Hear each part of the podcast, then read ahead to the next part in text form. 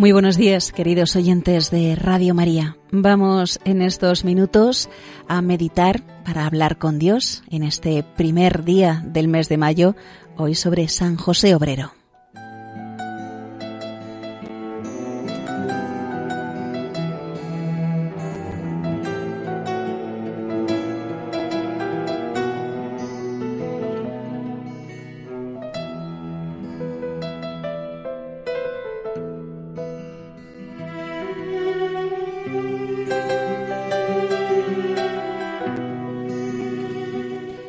Comerás el fruto de tu trabajo.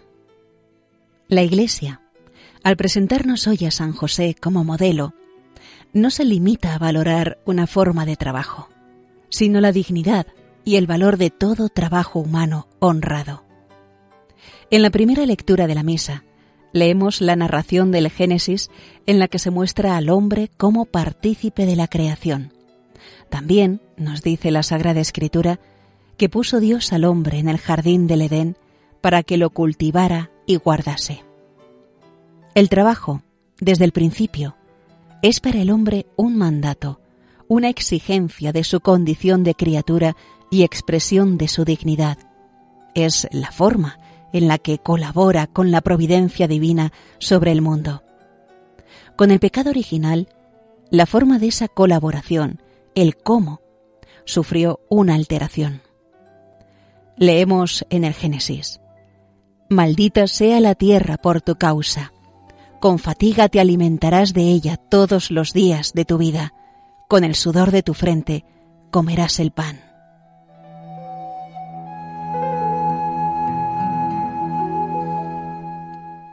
Lo que habría de realizarse de un modo apacible y placentero después de la caída original se volvió dificultoso y muchas veces agotador.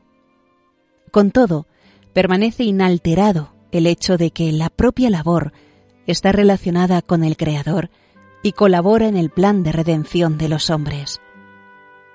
Las condiciones que rodean al trabajo han hecho que algunos lo consideren como un castigo o que se convierta, por la malicia del corazón humano cuando se aleja de Dios, en una mera mercancía o en instrumento de opresión, de tal manera que en ocasiones se hace difícil comprender su grandeza y su dignidad.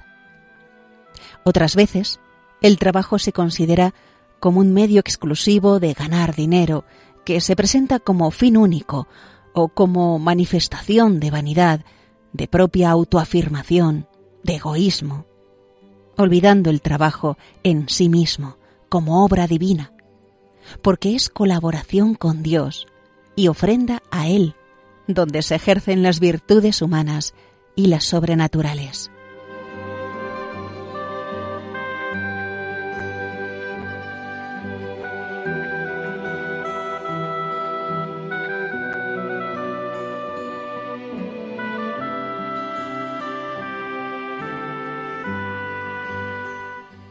Durante mucho tiempo se despreció el trabajo material como medio de ganarse la vida considerándolo como algo sin valor o envilecedor. Y con frecuencia observamos cómo la sociedad materialista de hoy divide a los hombres por lo que ganan, por su capacidad de obtener un mayor nivel de bienestar económico, muchas veces desorbitado. Es hora de que los cristianos digamos muy alto que el trabajo es un don de Dios y que no tiene ningún sentido dividir a los hombres en diversas categorías según los tipos de trabajo, considerando unas tareas más nobles que otras. El trabajo, todo trabajo, es testimonio de la dignidad del hombre, de su dominio sobre la creación. Es ocasión de desarrollo de la propia personalidad, es vínculo de unión con los demás seres fuente de recursos para sostener a la propia familia, medio de contribuir a la mejora de la sociedad en la que se vive y al progreso de toda la humanidad. Esto es lo que nos recuerda la fiesta de hoy, al proponernos como modelo y patrono a San José, un hombre que vivió de su oficio, al que debemos recurrir con frecuencia para que no se degrade ni se desdibuje la tarea que tenemos entre manos. Pues no raras veces, cuando se olvida a Dios, la materia sale del taller ennoblecida mientras que los hombres se envilecen. Nuestro trabajo, con ayuda de San José, debe salir de nuestras manos como una ofrenda gratísima al Señor, convertido en oración.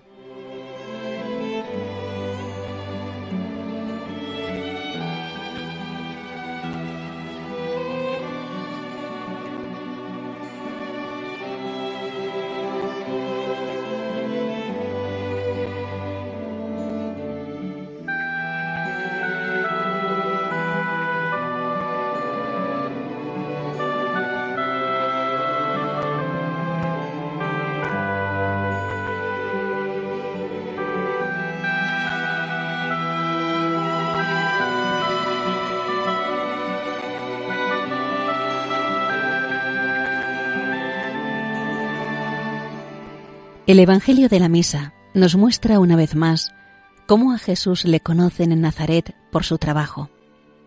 Cuando vuelve Jesús a su tierra, sus vecinos decían, ¿No es este el hijo del carpintero? ¿No es su madre María? En otro lugar se dice que Jesús siguió el oficio del que le hizo las veces de padre aquí en la tierra, como ocurre en tantas ocasiones. ¿No es este el carpintero, hijo de María? El trabajo quedó santificado al ser asumido por el Hijo de Dios. Y desde entonces puede convertirse en tarea redentora al unirlo a Cristo, Redentor del mundo. La fatiga, el esfuerzo, las condiciones duras y difíciles, consecuencia del pecado original, se convierten con Cristo en valor sobrenatural inmenso para uno mismo y para toda la humanidad. Sabemos que el hombre ha sido asociado a la obra redentora de Jesucristo, que ha dado una dignidad eminente al trabajo, ejecutándolo con sus propias manos en Nazaret.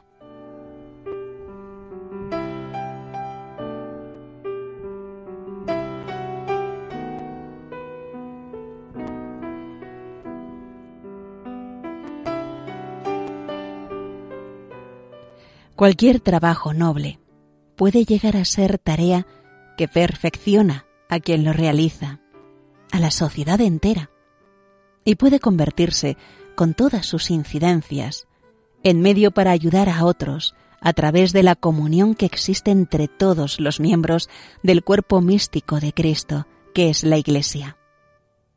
Pero para esto es necesario no olvidar el fin sobrenatural, además del humano, que deben tener todos los actos de la vida, incluso los que se presentan como más duros y difíciles.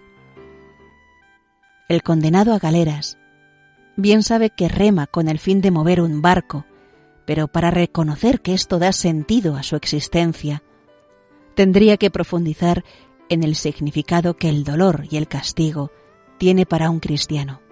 Es decir, tendría que ver su situación como una posibilidad de identificarse con Cristo. Ahora bien, si por ignorancia o por desprecio no lo logra, llegará a odiar su trabajo. Un efecto similar puede darse cuando el fruto o el resultado del trabajo, no su retribución económica, sino la que se ha trabajado, elaborado o hecho, se pierde en una lejanía de la que casi no se tiene noticia cuántos cada mañana, por desgracia, se dirigen a su trabajo como si fueran a galeras, a remar para un barco que no saben a dónde va, ni siquiera les importa. Solo esperan el fin de semana y la paga mensual. Ese trabajo, evidentemente, no dignifica, no santifica. Difícilmente servirá para desarrollar la propia personalidad y ser un bien para la sociedad.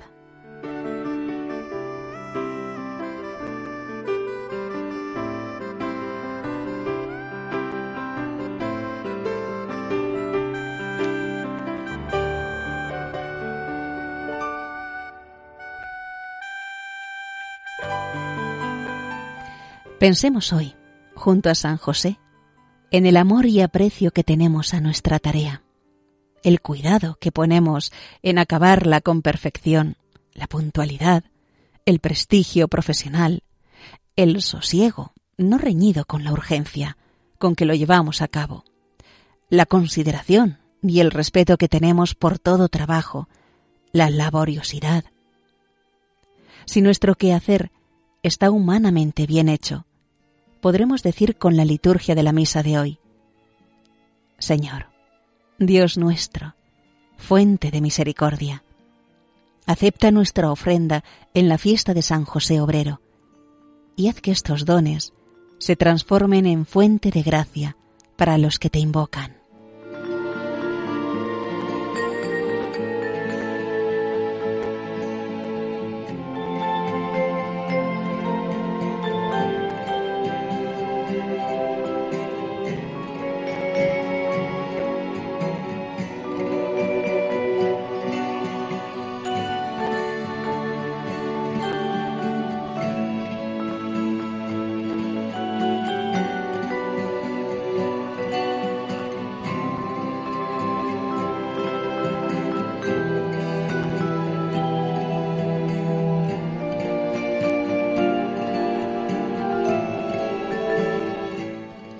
La obra bien hecha es la que se lleva a cabo con amor. Apreciar la propia profesión, el oficio al que nos dedicamos, es quizá el primer paso para dignificarlo y para elevarlo al plano sobrenatural. Debemos poner el corazón en lo que tenemos entre manos y no hacerlo porque no hay más remedio. Aquel hombre, hijo mío, que vino a verme esta mañana, ¿sabes? El de la cazadora color de tierra. No es un hombre honesto. Este hombre ejerce la profesión de caricaturista en un periódico ilustrado. Esto le da de qué vivir, esto le ocupa las horas de la jornada. Y sin embargo, él habla siempre con asco de su oficio y me dice, si yo pudiera ser pintor. Pero me es indispensable dibujar esas tonterías para comer. No mires los muñecos, chico, no los mires comercio puro. Quiere decir que él cumple únicamente por la ganancia y que ha dejado que su espíritu se vaya lejos de la labor que le ocupa las manos, porque él tiene su labor por muy vil. Pero dígote, hijo, que si la faena de mi amigo es tan vil, si sus dibujos pueden ser llamados tonterías, la razón está justamente en que él no metió allí su espíritu. Cuando el espíritu en ella reside, no hay faena que no se vuelva noble y santa.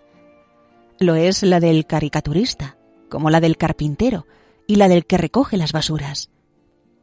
Hay una manera de dibujar caricaturas, de trabajar la madera, que revela que en la actividad se ha puesto amor, cuidado de perfección y armonía, y una pequeña chispa de fuego personal eso que los artistas llaman estilo propio, y que no hay obra ni obrilla humana en que no pueda florecer. Manera de trabajar que es la buena.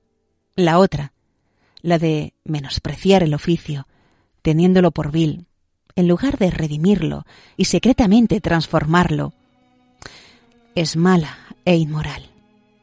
El visitante de la cazadora a color de tierra es, pues, un hombre inmoral porque no ama su oficio.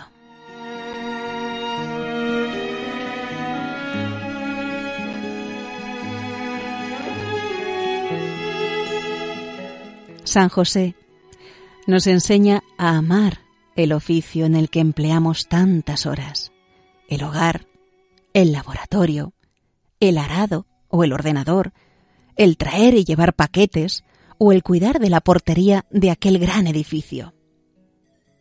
La categoría de un trabajo reside en su capacidad de perfeccionarnos humana y sobrenaturalmente en las posibilidades que nos ofrece de sacar la familia adelante y de colaborar en obras buenas en favor de los hombres, en la ayuda que a través de él prestamos a la sociedad. San José tuvo delante a Jesús mientras trabajaba. A veces le pedía que le sostuviera una madera mientras aserraba y otras le enseñaba a manejar el formón o la garlopa.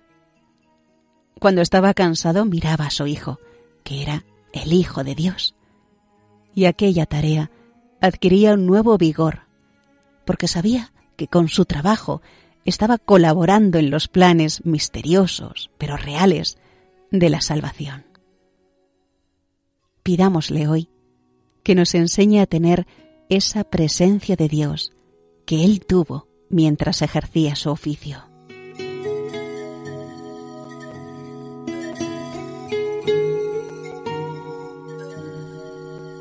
No olvidemos a Santa María, a la que vamos a dedicar con mucho amor este mes de mayo que hoy comenzamos. No olvidemos ofrecer cada día alguna hora de trabajo o de estudio más intensa, mejor acabada, en su honor.